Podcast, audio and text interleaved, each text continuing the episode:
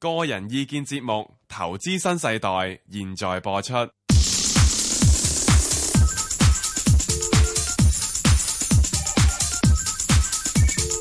石鏡泉鄺民彬與你進入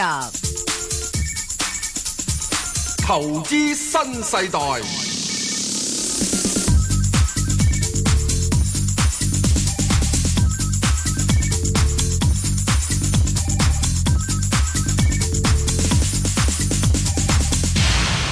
早晨啊，石Sir。早晨，Bang 哥有牌代表，係，證監會持牌人，你係無牌代表嘛？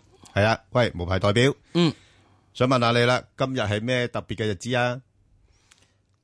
今日係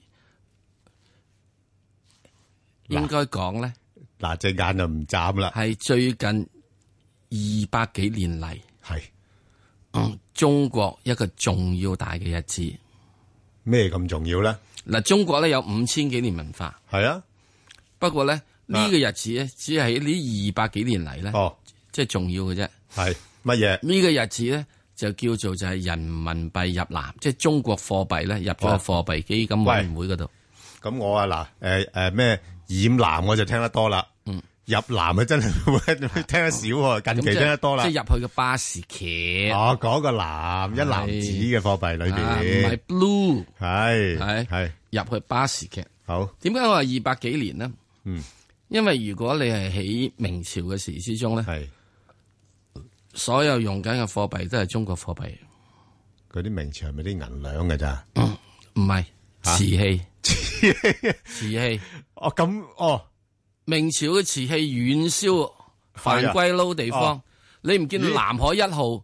哦，南海一頭一掘出嚟萬六隻碗咩？喂咁嗰啲咁嘅瓷器都任印嘅啫喎，任做嘅啫咪喎，係 咯，同而家現在印銀紙嗯一樣，啊哦差唔多係係嘛？你有需求我啊，係啊，你有所以個當時技呢術就得㗎啦當時喎，瓷器就係 QE 嚟嘅，係咧，所以中國咧就賺咗好多外邊嘅錢，哦賺到多到咧點樣咧？就係去到清朝都仲賺緊，哇咁於是咧就啲白銀咧由犯歸佬嗰邊咧係就即係流嚟中國，係唔得啦！啊你賺咗咁多錢之後唔係得啦，呢個咧係貿易唔平衡。係吓 balance of payment 唔得，啊所以我就賣鴉片俾你。我用另外一種方法賺翻你係錢啦，。我賣翻呢種當時咧鴉片就唔叫毒品嘅，黑金叫啊做嘛貨物商品，黑金咯，即係食同米一樣，系啊，係咪？啊咁另一個時間之中，即係中國嘅貨幣係遠披天下嘅咧，就唐朝。哦，唐朝咁喺長安嘅時之中咧，嗯喺唐太宗之後嗰陣時咧，啊，就係我哋我哋成日講叫腰纏萬貫啊。系咧，咁點解腰纏萬貫？當時冇信用卡啊嘛，弊。啊系啊，要揦住一大打揸， 住大你嘢啲先銀啊兩出街嘛，噶，係咪啊？係咁所以你見到人哋啲公子啊乜成啲係啊嘢，咪喺個袖度整係啊個整個袋，即整個係袋喺嗰度係係攞個金頂出嚟嘅。係啊，其實都揾鬼笨嘅，邊鬼度喺個揾個你試揾個袖度袋住個金頂啊嗱， 袋得住穩唔穩銀包，你袋下個手機啊，睇下袋得穩唔穩啦，係嗯係係咪啊？所以呢啲只係做戲，係，係咪啊？嗯咁所以喺呢個過程入邊，其實最主要就腰纏萬貫，哦，咁嚟到就長安係嗰度之中，嗰阵时好富有嘅，我相信，絕對富你有。係腰纏萬貫幾富有咧，所以係咪你話當時之中，你話啲樓價貴唔貴咧？哦就貴到係貧無立，即係貧無立錐之地。哦嗰個年代已經有呢啲嘅問題啦，耶已經有資產泡沫噶有咯樣喎，嘢係唔係資產泡沫？即係你買唔起啫，你窮啫哦哦，吓，係人哋都成棟買嘅，係，你就即係逐尺買，即係又係貧富懸殊啦，梗係啦。嗯咁你當時即係大家賺錢唔同，所以當時已經有出現咗一隻貧無立錐之地。哦，就仲係焉得廣廈千萬間，避天下寒士歡顏。咦喂，咁即係呢啲都係歷史遺留落嚟嘅歷問史題喎，遺留問題，係啊，唔關我哋幾事啊千。年解決唔到。 都我哋都冇辦法喺呢個年代幾解決到㗎咯千年解決唔到係咯係咪啊啊咁你你跟住之後咧，我去到呢個係誒睇到呢個嘅係誒誒呢個仲有啲歷史嘅文獻。哦你知宋朝嘅宰相啊，係都買唔起樓啊唔係啊？係嘛？ ？Yes，要租樓嘅，佢冇貪污啦，嗱呢個宰相肯定冇貪污，可能有包公喺度衰，係啊 就襲你。就係啦，想係咪啊撈少少油水都唔得啦，咁啊，阿包公點解可以又有呢個資產值咧？係因為一折計算現在嘅薪金嚟講咧，佢一佢一年人工咧嚇大致上係千六萬，係折到現在錢啊，咁千六萬，咁高薪啊！係佢仲有 pension 噶，哇，高過金管局總裁所以叫行開啦。係咯， 所以佢咧咁啊，仲佢仲有 pension 噶，高過律政司係個 pension 就點做係咧？就係要俾幾多擔米你，俾多幾多擔柴你噶，哦，即係咪預佢唔唔係好長命啊？唔係噶，即係你你唔查係咁噶，多唔係案噶，唔係噶。哦，唔係㗎，佢好嗰啲嘅官冚唪唥有 pension 㗎，我咁好福即利係嘅宋朝啲官係有 pension 㗎。哇，咁啊，去到呢個清朝，我喺呢係喺呢個睇過有段對聯，係有段對聯下上聯我唔記得咗啦，嗱下聯我唔記得，上聯就係、廣廈之寬，空想亦快，咦叫你諗下自己住大屋幾即係 happy 啊！喂嗰陣時已經有 V R 咯清朝喎，係咯，嗱，所以你睇睇啊，所以你住屋問題哇都係都係好耐嘅歷史㗎啦喎。真係好陰喂，公阿啊，石 Sir，咁我真係都贊成啲人真係要讀多啲中國歷史㗎喎。係咁啊你了解下，喂呢啲問題都係好長久嘅問題嚟嘅。所以你要解決問題咧啊，唔好淨話揾政府，係大家都要做，都要合作，都要合作，係啦係咪啊各方面利益嚇有有有地嗰啲係啦人，你係咪可以啊賺少係啊少少吓，積積得啊？係咪阿啊石？Sir，我有時覺得咧，有時政治妥協咧係要大家嘅利益都受到威脅嘅時候先會嘅。絕對係啦！你真係好似要睇下譬如你好似係睇睇 QE 咁樣唔係樣， Q 嘢，琴晚你睇下德銀就知啦。咪係咯？而家就話嗱，其實你冇事噶，我哋罰你少啲錢就得噶啦，唔係乜乜問題都解決埋㗎啦。係啊，咁點解要罰你少啲錢？因為政府窮啊 嘛，係嘛？於是動輒得唔罰係，同同埋你而家嗰邊德銀風暴吹埋過嚟美國啦嘛，咁你開始就會話哦，咁於是咧，上次就雷曼冚歐洲，係係係啦今次係係啦德文冇錯冚美國，唉，佢話算啦算啦，你點啊唉，唔好搞咁大件事啦，唔係咯唉，減半啦減半啦，所以你要睇睇咧，係即係整個樣嘢就係咁啫嘛。我死俾你睇咯， 係啊，最緊係要啊就我死俾你 佢而家睇。咪死俾你睇係咯啊，你就係咁窒我啊，我死噶啦吓，死緊噶咁啦啊，，攬住一齊啦無論點都好咁，啦，即係始終咧，人民幣係入去呢個喂即係國際貨幣基金我組哋織入邊咧，今日有個主都題係重要嘅項目嚟嘅。係啊，喂，點重要咧？嗱，真係要聽下，我我覺得象徵意義比較大，而家現 No 階段現階段。 ？No， no no 㗎啦，我哋 No 聽聽下陳鳳祥啦，係欣請嚟講講呢個專題啦，好嘛？已經有得益㗎啦，係啦香港佬。我講中國啊，唔係香中國港佬都有啊，得益噶啦，已經係嘛。？哦，咁一陣間睇睇點樣得益法啦啊。即係之後嘅時就係得益 fully reflect 咁解嘅啫。係啊啊，會唔會係快咗啲咧？咁啊，係咁嘛啊，？即係對於我哋嚟講，梗係即係唔掂啦。啊，人仔對港幣，人仔呢呢幾年升咗好多啦。我冇冇嘢關心，我係關心人民幣會唔會繼續貶值啫，抑或係雙向貶值極啊！可貶可我升哋，以前嘅時都係一蚊對個二人仔，咁啊係而家一蚊對八毫七都都仲係好毫使幾，吓。係咪啊？嗯嗯，啊，所以最緊要一樣，我啊關心咩咧？係 A 股升唔升啫，港股會唔會被帶起啫？呢個梗係重要梗啦，係重要啦，唔係我哋傾乜鬼呀？係啊，話最實際啊呢啲。係好啦，喂，咁啦，啊我哋一間翻嚟即刻聽聽眾電話啦，因為就嗯頭先好講啦，比較多其他嘢。好得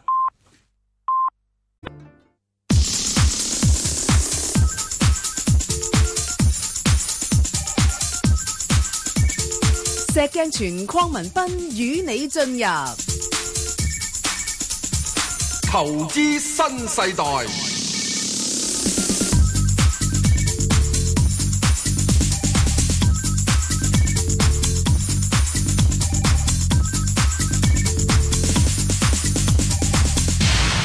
好啦，翻嚟聽下陳生電話。陳生，系兩位主持早係係晨，早早晨，晨陳生，係係周末愉快。多係多謝你大家先，都話係點樣有有咩問題？誒問股之前咧，就講講琴晚個市跌到三百幾點啊，咁啊，琴晚夜期好似都誒，同埋道指都企穩啦。咁啊，禮拜一翻嚟入得市未咧？調整夠未咧？調整夠未啊？誒，嗱呢排個市況會挫下挫下噶噃。係啊，佢佢嗱佢，如果你睇翻誒港股 ADR 嗰邊咧，都升翻成三百點噶啦。係啦，係啦，係啦，咁我諗暫時嚟講咧，佢應該介乎喺翻兩萬三到兩萬三千诶诶六咁上下咯，個六八點一波幅，係六百點波幅，咁然後喺度整固，咁如果外圍嘅消息诶係即係未穩定嘅話咧，咁有機會會跌一跌穿兩萬三，但系我覺得唔會跌得太多咯，係咯。啊，不過始終個市就累積咁大升幅咧，就先調整下都正常嘅，因為尤尤其是呢段時間國內係冇冇冇顯示啊嘛，A 股有優市啊嘛，係咪？咁啊，港股通又冇通啦嘛，咁所以就可能個市會借勢做啲調整先咯，吓、哦咁樣，係啦，嗯，係。好誒我係可以問只股票啊？係，請問係係誒一隻恒安一零四四，係就六十五蚊嚟嘅，即係琴日入嘅啦。啊嚇嚇，咁啊匯豐咧以前就高位走咗啦，而家想就誒想再攞翻。好誒二六二八中人壽又係高位走咗啦，想攞翻。係咁啊，仲有隻一二三就揸咗好耐啦呢隻。咁啊，仲有隻一五零八中再保，係咪五隻麗晶？係五隻啱，好啊，咁我就答你頭嗰兩隻啦。咁啊誒恒安咧冇所謂嘅，你可以愛嚟做一個工具咧，就係、誒炒下上落。咁但係由於佢個估值比較高㗎啦，只股票，即係如果相對於佢增長率咧，而家係差唔多係單位數字嘅增長啦。咁啊基數比較大咧，就好難再有高嘅增長。咁所以佢咧就誒、呃、應該係大致上介乎喺翻咧誒呃六十二啊，至到六十八咁上下呢啲位咯。咁所以你咧，如果你禮拜一咧，佢有機會彈翻上去，譬如話落六啊咁上下咧，你睇下你自己考唔考慮走一轉先嚇、如果唔係，我驚佢會再再試翻低少少。咁另外咧就匯控嗰方面咧，就當然你啱啱琴晚有啲消息就話德銀嗰邊就即係似乎呃誒個、股價有啲反彈啦嚇，咁、所以呢啲誒銀行股咧都相對會即係有啲反應嘅。咁我就覺得匯控咧，亦都可以係我嚟做一個買賣嘅工具。咁啊，介乎喺翻五十五蚊啊，至到大概六十蚊啊，咁樣樣呢個區間裏邊咯。咁啊，我嚟做嘢啦。吓，咁啊，食水搭埋其他嗰三隻。二六二八十八廿二咁就咩啊？十八廿二，OK，咁咪十八廿二咯。係啊咁上下嗯咁呢度講咗好耐噶啦，十八廿啊係嗯二係咪啊？一二三，咁於是咧就一二三就係有冇起色咧？起少少啦。係啦，佢揸住好耐，我相信好高價啊。，起嚟起去都係一蚊雞與過三，嗯，嗯唔好咯，一二三嘅話俾你知啦，係啦，一蚊雞同過三啦，係係咪啊？好，啊，一五零八，嗯咁啊，一五零八中國再保險嗱，即係通常呢啲咧，我就你唔真係睇，好噶噃？我唔睇好嘅，啊，你又話即係吓，即係因為中國太多嘢咧，係啦係係即係即係真係好鬼險，即係你話硬嘢先俾你再補啊嘛，係係咯，咁所以咧，即係好我好驚呢啲咧，就即係中國保險一賠嘅時鐘咧，係哇又整個咩天津港爆炸啊啊，誒乜嘢又成啊咁樣樣係係咧，我就真係好嘅騰雞嘅。係啦，啊，咁所以咧，對於呢啲咧，我就唔唔覺得呢啲係需要去暫時喺呢度做嘅。嗯同埋即係你一定要明白，好多嘅係誒資本財啊，係特別外國又好，呢、個誒呢個中國又好，誒、呃啊，已經好多係老化咗啊！即係係廿喎年前、卅年前嗰啲係嘢喎，大佬你而家仲係再保險緊噶嘛？咁咪賠賠率高啲，梗係啦，係咯，即係即系你好似即係咁樣，一個十八歲僆仔同八十係一咯歲嘅阿伯走去買保險，你話邊個你容易啲賠啊梗係梗係啊！誒而家最歡迎啊，石 Sir 你去買保險嗱？啊，點解啊？吓，因為我死得快啊 嘛，啊，咁啊跟住咧就攞我咧就係即係保金咧就咁樣，你又攞一嘅百保金蚊，高啊唔係一百蚊保金就賠你九啊八咁啊最好啊，係啊，係咪啊？即係嗱呢個咧，即係呢個我自己睇。如果你真係要買嘅話咧，我覺得你守住個八唔錢做個指示位，咁啊乜都好，個八做指示。上面我估計佢咪升翻去大概兩個一啦，兩個二度 咯。咁啊，我我自己係嗯對整體呢個行業唔太睇好嘅。但係啲人咧買呢個股票嗰時睇咧就睇佢一五年十月嘅時候嗰個上市價兩個七，兩個七上嘅，誒啱嘅。係即係覺得哇好多水位喎，兩就個算七即係咁港交所咁正啊，佢都曾經有三百蚊啦，係係咪？係啊即係我個頭殼頂啊，以前都頭髮好多嘅，係啊，區旺二咯。而家冇減少啊，而家不增不減啊，我見到唉，即是不增不減，咪係咁咯，係咪 都幾好啊，打橫行。係 OK，好好得啊，黃女士係黃女士，黃女士係啊，黃女士，咦，阿黃女士冚個電話。咪系，我哋再接翻佢入嚟。嗯，好。咁啊，其實有時啲股份咧都係嘅，即係如果見到細息唔對路 咧，都唔使同佢揸咁耐。係啊，即係換下其他股份啊，即係搏下睇下行快少少咁樣樣咯。有陣時啊誒啲股份咧唔理佢新定舊，係啊，嗯你一定要睇睇咩嘢。譬如好似你誒，就算恒安咁先算係啦啊。，啊恒安我以前好睇好噶，你睇好啱噶噃，好睇好噶，好好佢上市嗰陣時好平㗎咋，係啦。係啊，即係由呢個一路兩個百分點兩個百分點，即係九幾八蚊雞嗰年陣時十一路月去就到兩個上百嚟分點上市，咁只能整整下之後，你而家而家知道啦嘛，好多人都繼續做呢啲咁嘅係啊，啊衛生巾啊、紙尿片藥紙啊紙尿片啊嗰啲咁係樣啊嘢。咁雖然咧，即係個市場咧仲係好大係啊，隨住即係我哋啲老人家啊開始失禁咧，係又會好大。不過好簡單有樣嘢咯，中國啲阿媽會為咗個 B B 仔去買紙尿片，係，之但係唔會賣老人家失禁買紙尿片俾佢哋嘅，咁又唔係嘅，石 Sir。唔係嘅，你聽我講啊會啦會爭啲，會爭啲，爭我我啲承認嘅，我會爭啲。所以你唔可買以買將冇買咁你唔可以靚將外國嗰啲咁係嘅即係嗰個啊消費模式咧啊，等落嚟中國呢邊咯，即係嗰啲嗰啲嗰啲誒誒誒誒，即係透水能力冇咁高嗰啲，會照買。咁咁啊，同埋咧，中國老人家咧，即係可能即係都係真係嗰個腎臟機能好係啊，唔點啊係好似翻鬼佬咁容易失禁嘅咧哦。中國老人家冇車坐啊，行路多啊，都都幾忍得嘅，其實吓係啊行路多啊，嚇同埋踎慣啊，係踎慣咧踎係好個噃，其實原來係對個腎好噶。啊，唔係最近我睇過研究排便都係踎好嘅，原來梗係啦，係啊好啦好，唔講住，好， 好。阿黃女士啊，接阿黃翻女嚟士，得未？翻嚟係黃女未？士，誒唔好意思啊，阻你啊。好，黃女士係係你好係，，阿 Sir Sir Ben 哥，係你哋好啊！係你好係，請講啊八。二五七咧，我琴日買咗，我我禮拜四買咗咧，琴日急跌啊！係我諗住咧炒呢個中央開會咧，對佢有啲炒作，點知佢琴日跌嘿咗，跌得咁犀利。你你啊醒啦！嗱，中央開會之前呢，即即係先行推一推牌嚇，呢、啲股份呢，即係佢誒，你有時都見到佢會有一次比較上誒、呃急聚嘅嚇。咁啊嗱，之前呢就十蚊十一蚊，你有冇留意㗎？之前係十蚊十一蚊噶嘛，咁但係佢係啊佢佢喺十蚊嗰邊咧行咗好一段時間呢，上唔到啦啊，嚇，即係代表呢，即係冇人跟啦已經。冇人跟啊！吓冇人跟啊嘛，咁你你你十個零嗰啲想再推高又推推唔上，係咪？咁又又但係又又高得滯，又冇人肯買，咁所以呢啲情況佢就會拱翻落嚟，哇，琴日急跌得好犀利喎！買買咯，唔急跌咪買咯，係啊，哦咁係。我買咗點先揸住佢啊？誒嗱，而家就咁啦，而家佢就會喺翻九蚊至到十蚊呢個區間裏邊上落嘅咯哇！我我十個零二買啊喎。誒，，十個零十十個零二就長少少咯，又即係我覺得年底之前翻上去都唔難嘅。我就我我因為我我我舊年炒過呢個時候啊，中央係啊係啊係啊彈過去啊，點知佢咁樣？诶诶，唔係，其實你係有賺嘅。其如果你你你你你诶，琴日低位賣又咪有賺咯。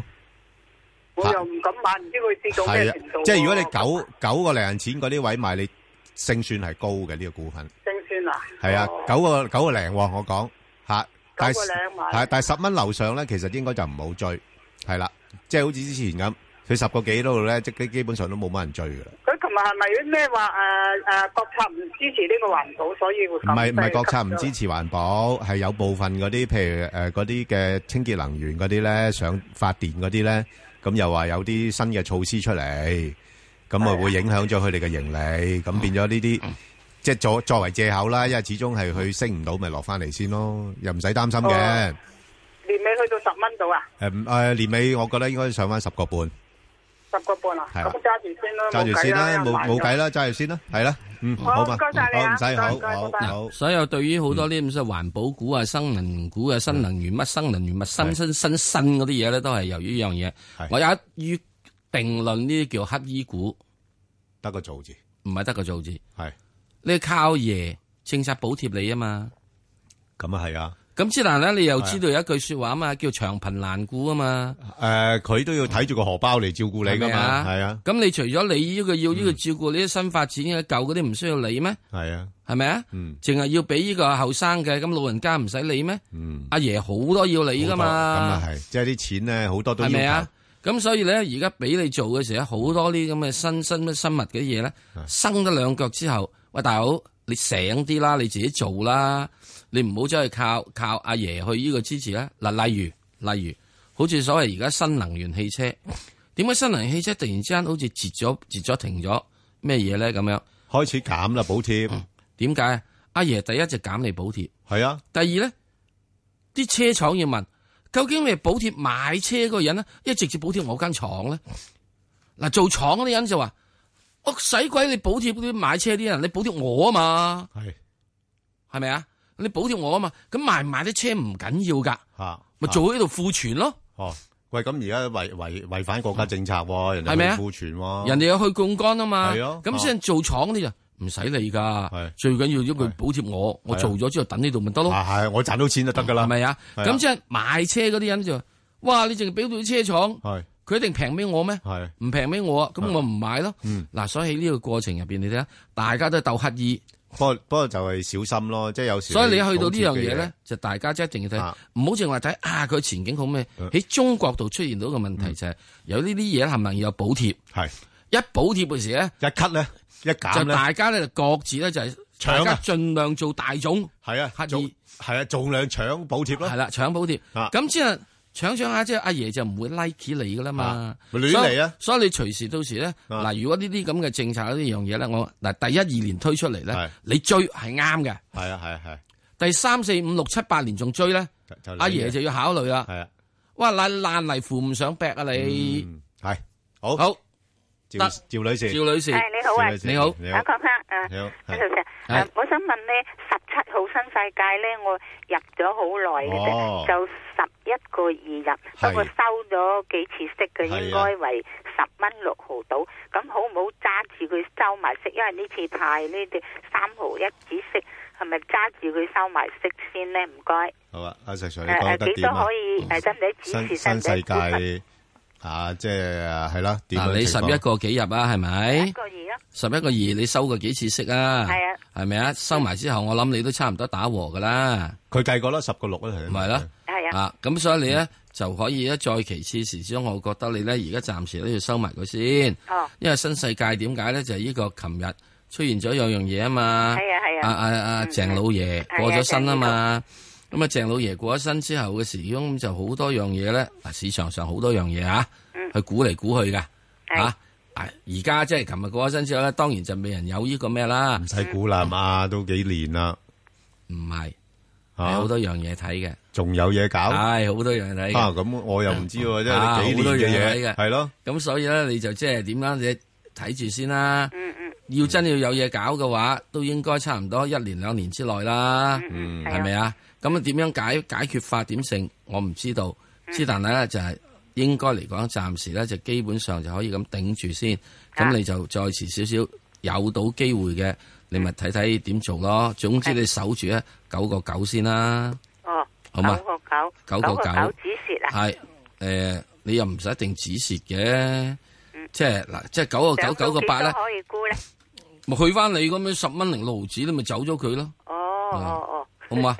好啊啊就咁樣啦，好嘛？嗯嗯啊嗯，好。不過我又覺得佢禮拜一可能真係會穿穿九個九，哇，即係咁犀利啊！禮拜一唔會啦，石唔 Sir。係啊禮拜一個市啊，都禮拜一放假啊？淡啦，會唔係，影響咩？禮拜一個市淡啊，禮拜一唔係放假咩？唔係係嘛放假，下禮拜一禮-只係。再下一個禮拜一就啊，放假。禮你係禮拜一嘅時候係可能即係吓唔知㗎，因冇啊為禮因為個別嘅可以禮拜一應該-啊應該彈嘅，係。應該好嘛。跟返大市彈。禮拜一唔係放假咩？十號係咪？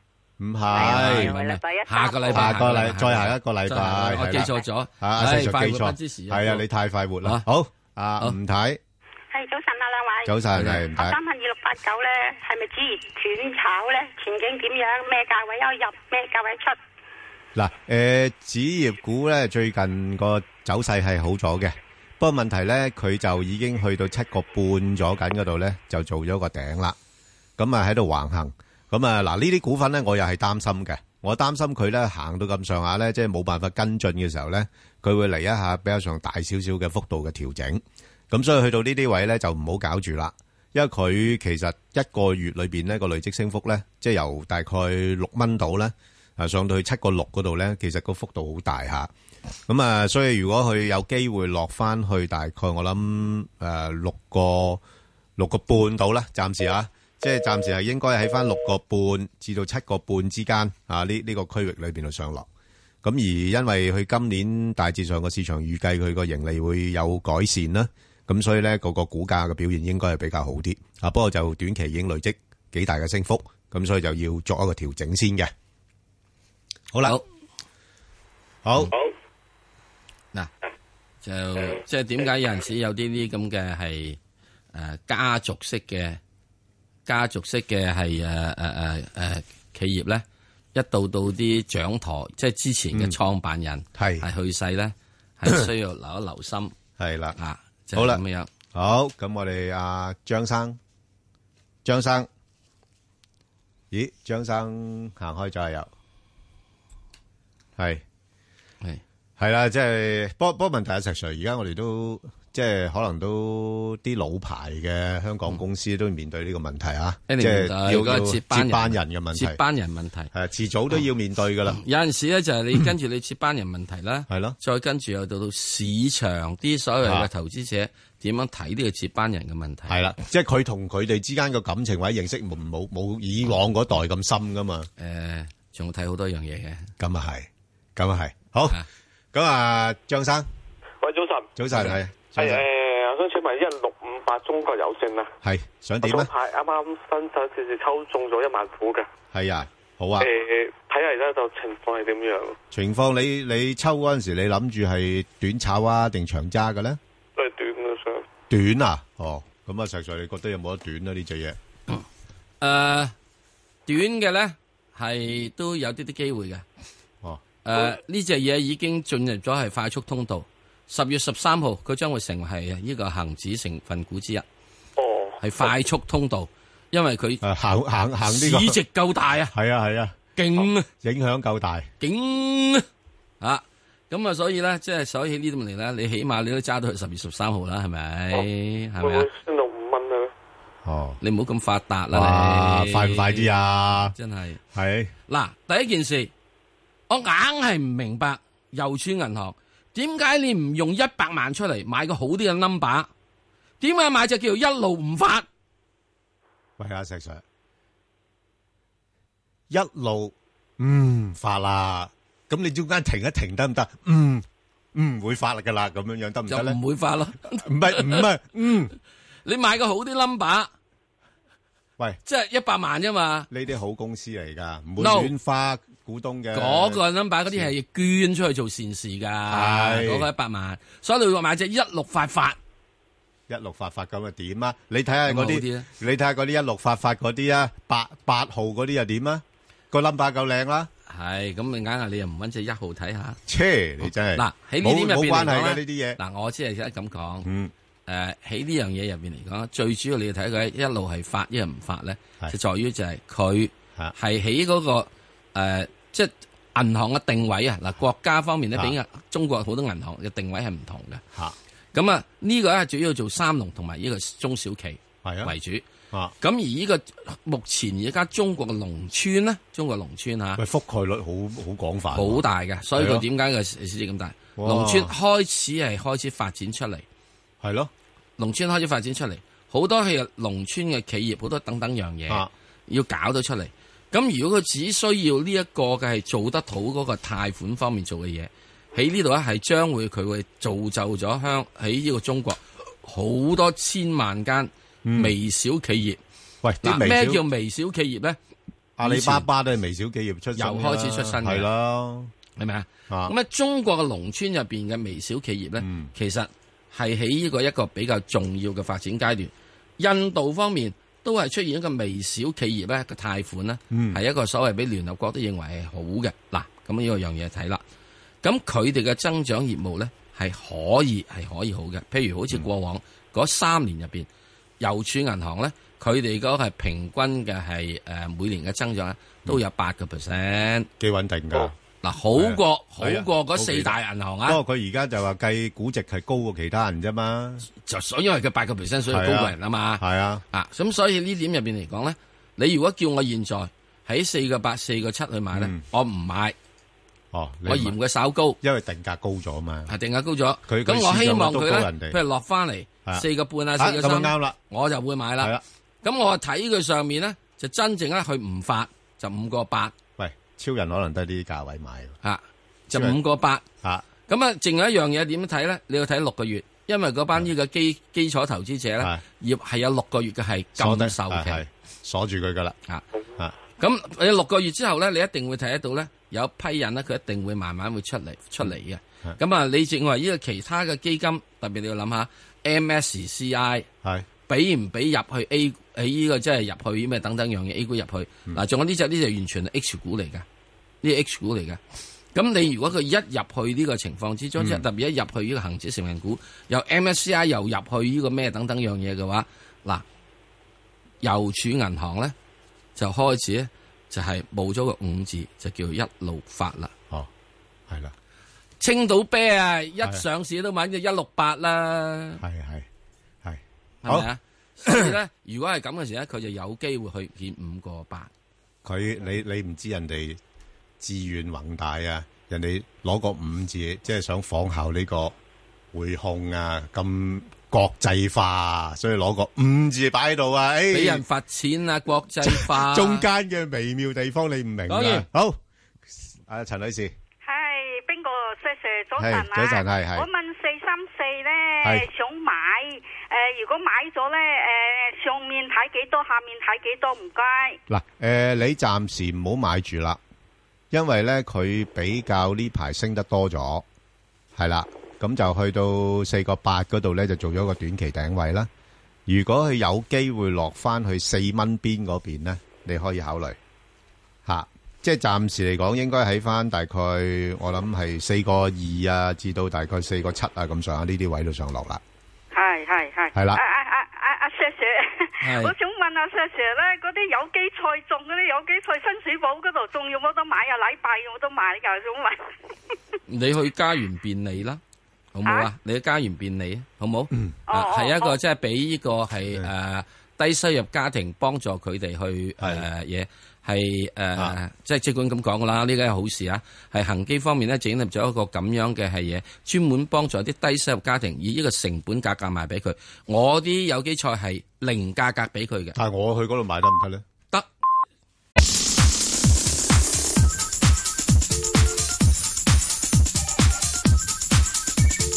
石镜全框文斌与你进入投資新世代，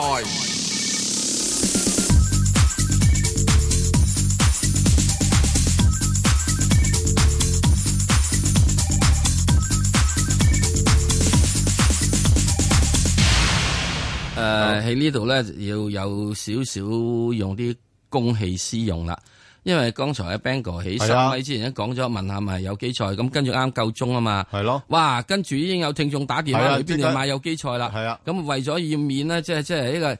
佔用咗其他嘅即係投資新嘅時代咧，係啊線而家線路咧，而家即管大家唔好打電話嚟問呢個係去啊邊度買有機菜，我而家我而家噏下。唔係一間啲人又問呢個問題。啊係第一，你請你上網揾家園便利，佢哋有幾個鋪位嘅哦嚇，喺度揾佢。第二樣嘢，普通人都可以買呢啲有機菜嘅，咩不過哦正常價格。喂，石 Sir，咁你夠唔夠貨源㗎？你要供應我咁盡多量人。做啦。係。咁啊，即係好多時都會好快脆賣完嘅，呢個真正嘅係咯係咯咁啊另外咧，如果佢係屬於佢哋嘅受受呢個即係低收入家庭，佢哋有一個會員證嘅，嚇佢哋嗰啲咧就以啊哦優惠價格。哦，咁樣樣。係咁啊，分開。咁你你正常價格買咗嗰啲，咁佢賺賺到有錢多咗之後，佢都走去買啲價格以優惠價格白哦將啲罐頭賣俾啲有需人士啊嘛。所以你去到買呢啲有機菜咧，你做咗善事㗎。喂，阿阿阿石 Sir，我又好奇啦，喂，點樣可以攞嗰個優惠證啊？ 使唔使自你下心需要受資助人士，哦即使咧，譬如你係即係低收入人士啦，我唔好講咩嘢啦，總之係低收入需要有嘅人士啦。查？OK，你咁邊度攞到啊？ 即係要要審查你淨係攞個你攞個貴譬如第一貴你有個賓中我我援啦，貴賓證譬嗰個譬如你有個你有有個中援啦，哦我明白，你有中援證噶嘛，即係咪啊即係就可以即刻咁俾你個真係優惠證。係咁啊，你嗰啲啊攞個貴賓證啦，好啦好啦咪攞個貴價證啦，貴唔係唔係善心 證， 好啦好啦好啦，OK，好，再睇電話啦。係，啊，陳女士係嘛？唔係，啊，另外一位啊，另外一位，啊，陳陳生。生，陳生，哎，喂，係係哎，係啊，Ben Sir 啊，哎，唔好住啊，唔好住啊，唔好住啊，我有一樣好緊要嘅嘢要宣佈，就係呢，嗱，大家都知道啦，我哋每年一度嘅投資新世代嘅研討會呢，今年就會喺10月14號夜晚6:30至到8:30喺香港電台舉行㗎啦。咁啊，聚焦今年呢，就係講呢個中國同埋環球嘅市況，咁啊，分析國企改革啊，對中國投資市場有咩影響，又會同呢個投資者傾下呢，點樣應對而家環球嘅經濟啊，包括呢啲美息啊，嘅走勢啊，咁樣樣。咁啊，哇！啲嘉賓內容啊，勁啊！嗱，排名不分先後啊。咁啊，包括呢個摩根資產管理新興市場及亞太誒區嘅執行董事咧，梁碧嫻；資深嘅投資銀行家咧，咁啊，阿温鐵立啦，老友記啦。咁同埋星展啊，銀行財資市場部董事總經理黃良響，哇！呢、個又係講嘢好有料噶啦。咁啊，東亞銀行高級市場分析師賴春梅成日接受我哋訪問嘅，大家都好熟悉呢啲朋友噶啦。咁啊，記得如果誒聽眾有興趣，依家可以打電話嚟噶啦，一八七二三一一打嚟登記。講低簡單嘅資料啊，咁啊登記參加投資新世代嘅研討會咧，成功報名嘅聽眾咧就會有專人通知你哋嘅。咁啊記住咧，每人只可以登記一位一次嘅啫。好，好啦，咁我哋聽翻啊啊陳生嘅電話，唔好意思啊，陳生啊，阻係阻冇你問，題，唔係唔係啊，Ben Sir 啊，同埋阿阿石 Sir 係，我想係請教下一隻股票嘅，誒二三七八寶城係嘅，咁我想有關於佢嗰個誒嗱，今年佢有啲啲好多活動啦，就誒誒搞好嗰個即係多人啲關注啦嚇，咁我想就研究下佢即係嗰個今年。即係未來個前景點？因為我觀察咧就咁嘅，因為佢咧就同阿渣打銀行咧係有一個佢有一個合作關係嘅，佢即係就喺渣打銀行裏面咧有啲分銷部，但係唔係好顯眼。咁啊，佢就會有啲員工知道你係一啲誒、呃、優先理財嗰啲咧，佢係主動咧就誒、呃介紹一啲誒、呃、儲蓄產品，所謂嗰個叫進乜嘢或者乜嘢升啦嚇嘅儲蓄保障計劃。咁、個計劃咧，其實咧就嗯係、你都主要係點啊，陳生？你係想問佢個誒寶城呢個股價定點啊？唔係，我想問下啲產品啊，嗱，佢因為嗱佢呢產品就係我哋唔知道㗎唔係我哋只係講呢個唔係股價啫我我係冇我講埋先啊啦。因為點解佢講個前景咧？佢係一佢喺我睇過啲誒，呃佢、有啲廣告賣咧，就係一三誒一四到一五年咧，佢嗰呢隻產品嘅銷售係非常之好嘅。哦咁、我想問下誒呃呢隻產品對即係、對佢嗰、個、誒香港呢個業務同埋世界業務咧，你哋點樣睇嗰、個？嗯一寶城入边咧有好多種產品，好唔好啊？係寶城入边有好多種產品，產品咧要即係過過百款。咁如果你講緊呢個，可能只係百分之一嘅嘢，影響咧唔會太大嘅。所以而家對個別嘅產品嚟講啦，我哋唔會清楚嘅。诶、我哋只係可以講得到就係寶城呢個股票，佢哋即係點樣睇，好唔好啊？你係咪係想我問我寶城股票好嘛？好，係寶城股票現在咧我推，寶城股票現在係處於一個係調整期。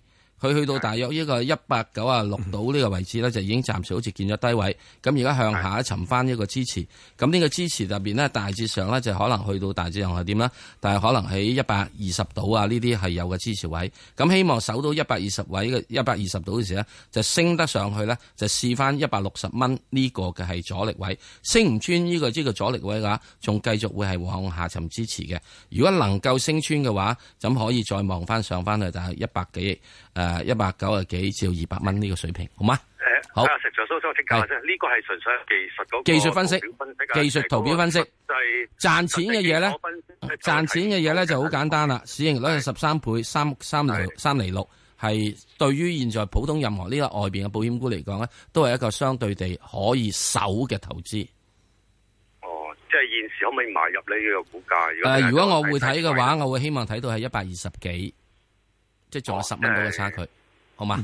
但係啊，係。石Sir，呢-呢個使唔使考慮埋嗰個，誒，英鎊嘅因素咧？要考慮，所以點解我話佢而家點解要落嚟嘅情況之中，你有英鎊嗯啊，你有其他即係啊英英國公司，仲有仲有一個整哦體嘅。你而家保險公啊司，而且你要考慮一樣嘢，佢所揸嘅主要揸好多係債券，所以唔係淨哦係一隻產品可以整住啊。佢將產品之後，佢可能買債嗯券，債券如果息升嘅話，佢會佢會受到呢個資本嘅損失，咁好嗎咁？未未來債券應該係息升嗰個嗱美息息升，咁即係價跌嘅咯喎。係對，好嘛？哇好咁多真謝係你係，好黃太。好，阿黃太，诶，早晨啊，Ben 哥，早晨係，阿石 Sir，係，唔該，我想請問下嗰隻七五三係咧，係我就五個七號三入嘅，好啊入完之後一路跌跌到依家係，我就唔知應該指示咗佢，一係仲會唔會翻翻我個位咧，誒或者換股咧？唔該晒。我我我你諗個暫暫時就唔好喐佢住啦吓，因為咧就呃呢只股份咧，其實如果你睇翻而家呢個價值嚟講咧，佢估值唔高嘅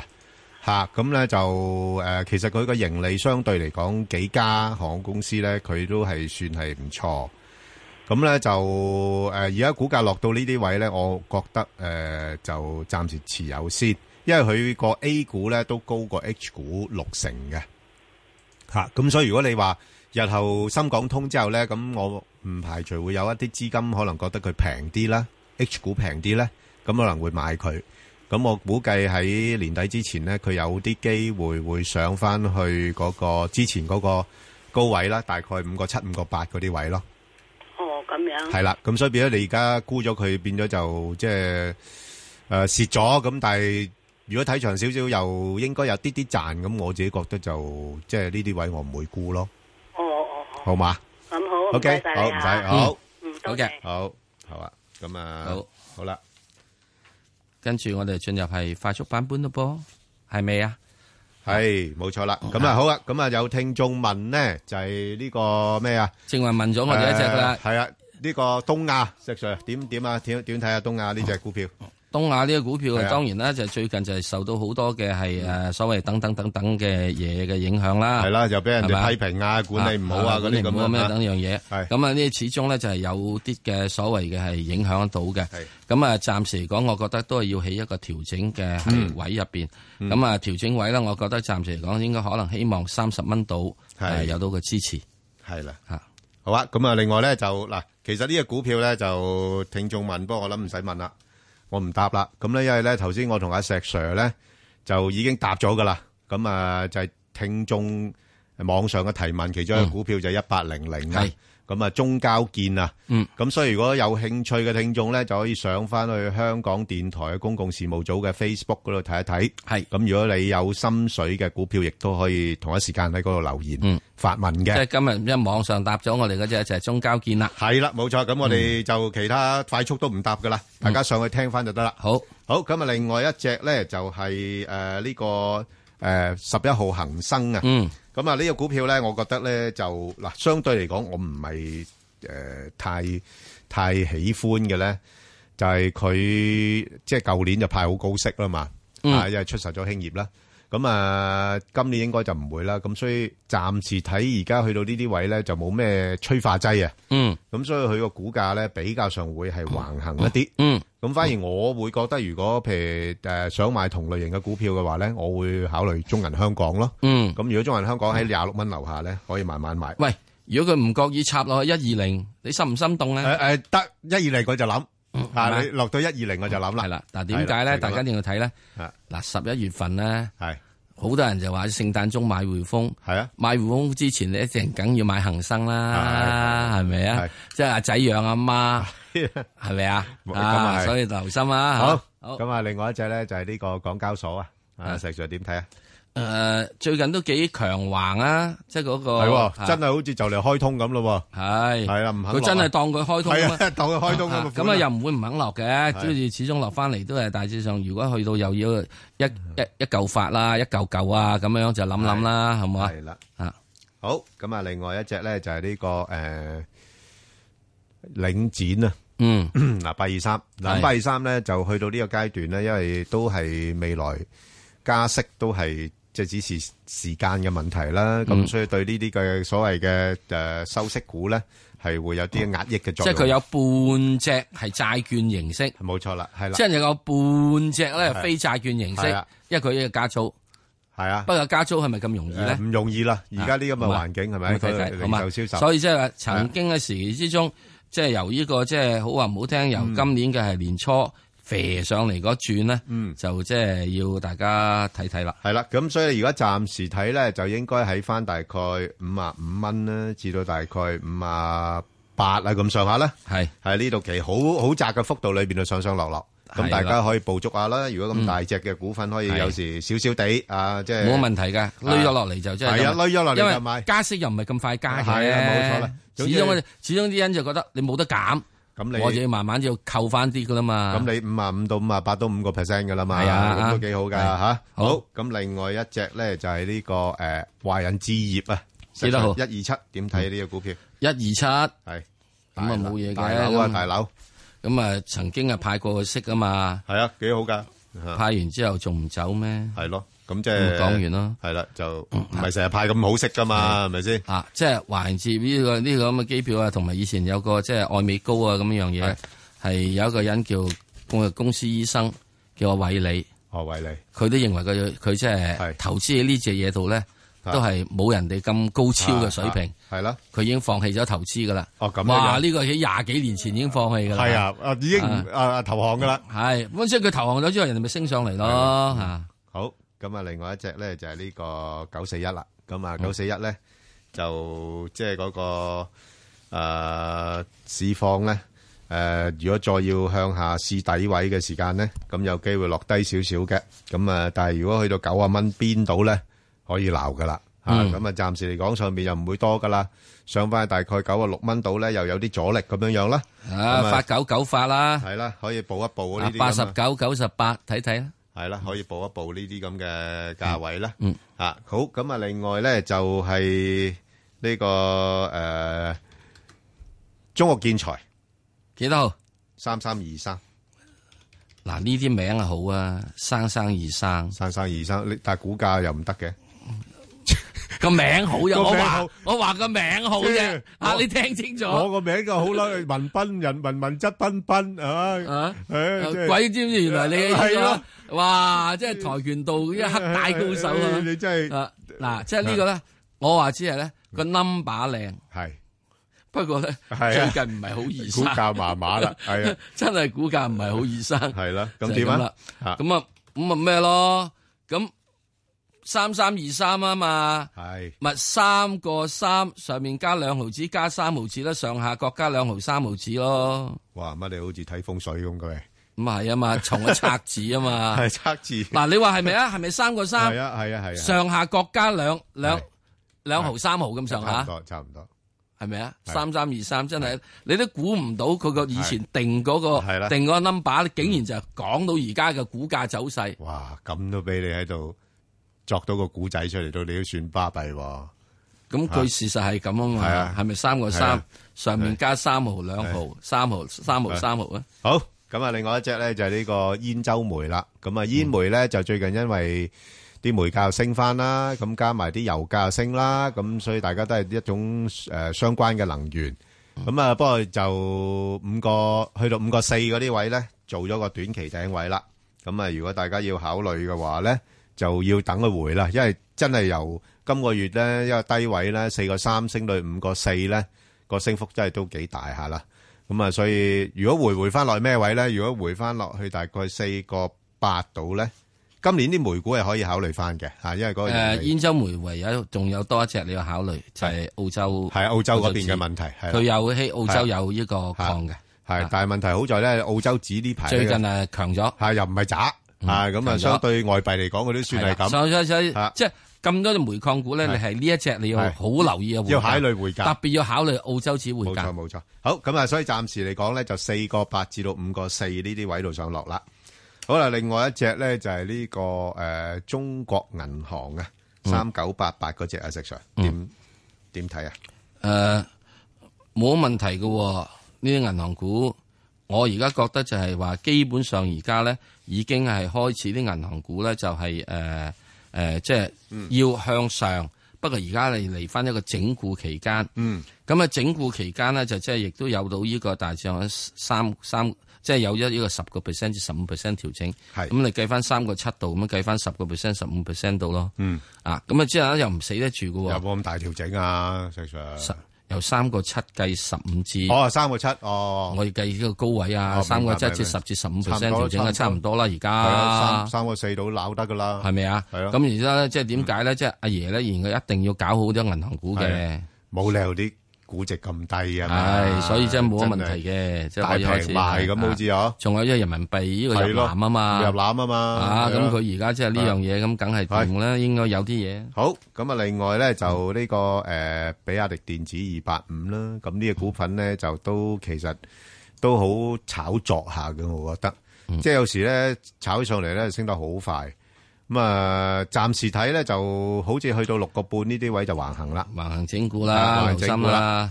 嚇咁、所以暫時嚟睇咧就應該喺翻六蚊七蚊呢個位咧就上上落落。咁大家就捕捉下啦，如果挨近六蚊邊嗰邊咪買，去到七蚊邊嗰邊咪沽哦咯，係咪啊？唔好跌穿五個九添。係啦，冇錯啦，就係就就係咁情況嘅啫。好啊，咁另外一隻咧就係呢個誒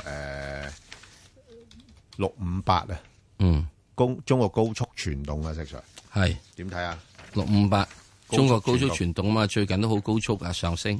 誒，但係就因因為一去高速上升之後，就已經就上面窒住個位咯。係啦，傳動繼續傳動唔到咯。係咁，我估計就暫時嚟講，應該係已經喺呢個上面嗰個位嗰度咧，大致上即係誒呢個誒誒九個四度見咗高位噶啦。係九個四見咗高位之後咧，咁於是你就會睇到咧，就話佢應該會調整翻落嚟。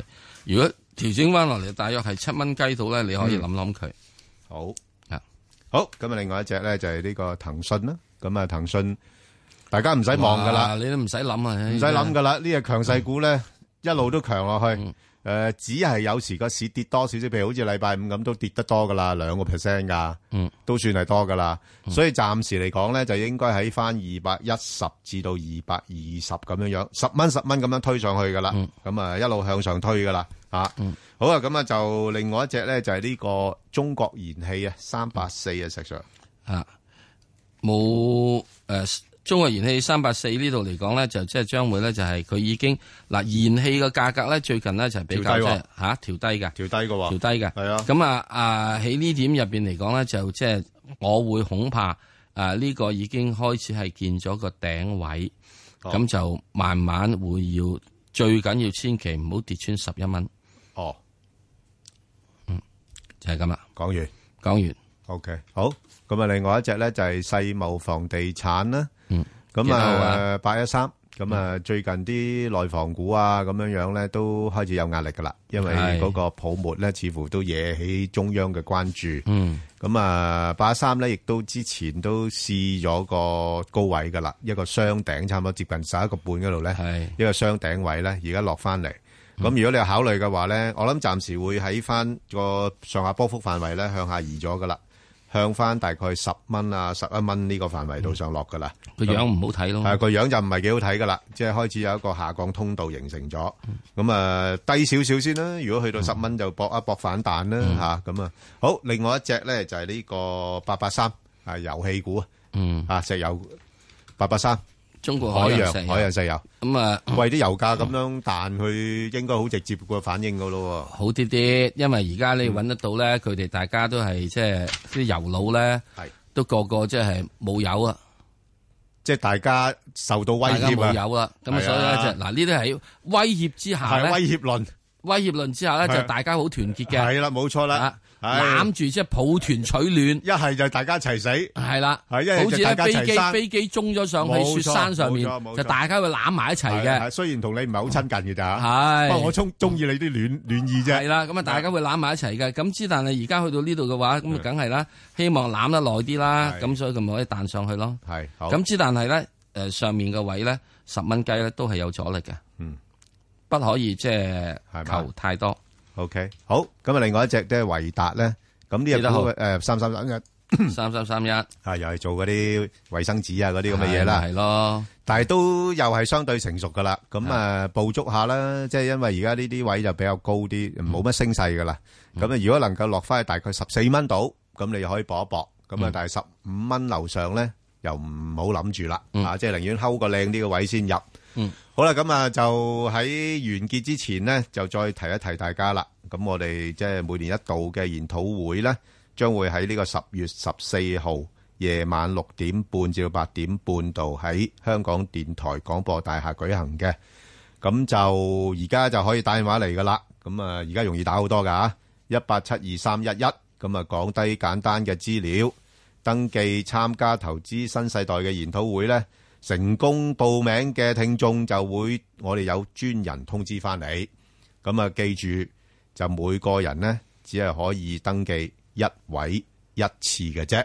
咁啊，今年啊嗰啲嘅嘉賓呢，就真係〜誒、大家熟口熟面噶啦，嚇、即係有摩根資產嘅梁碧嫻啦，啊，即係資深投資銀行家就温天立啦，就星展銀行誒嘅黃良響啦，東亞嘅賴春梅啊，全部都有份量嘅人士嚟噶啦。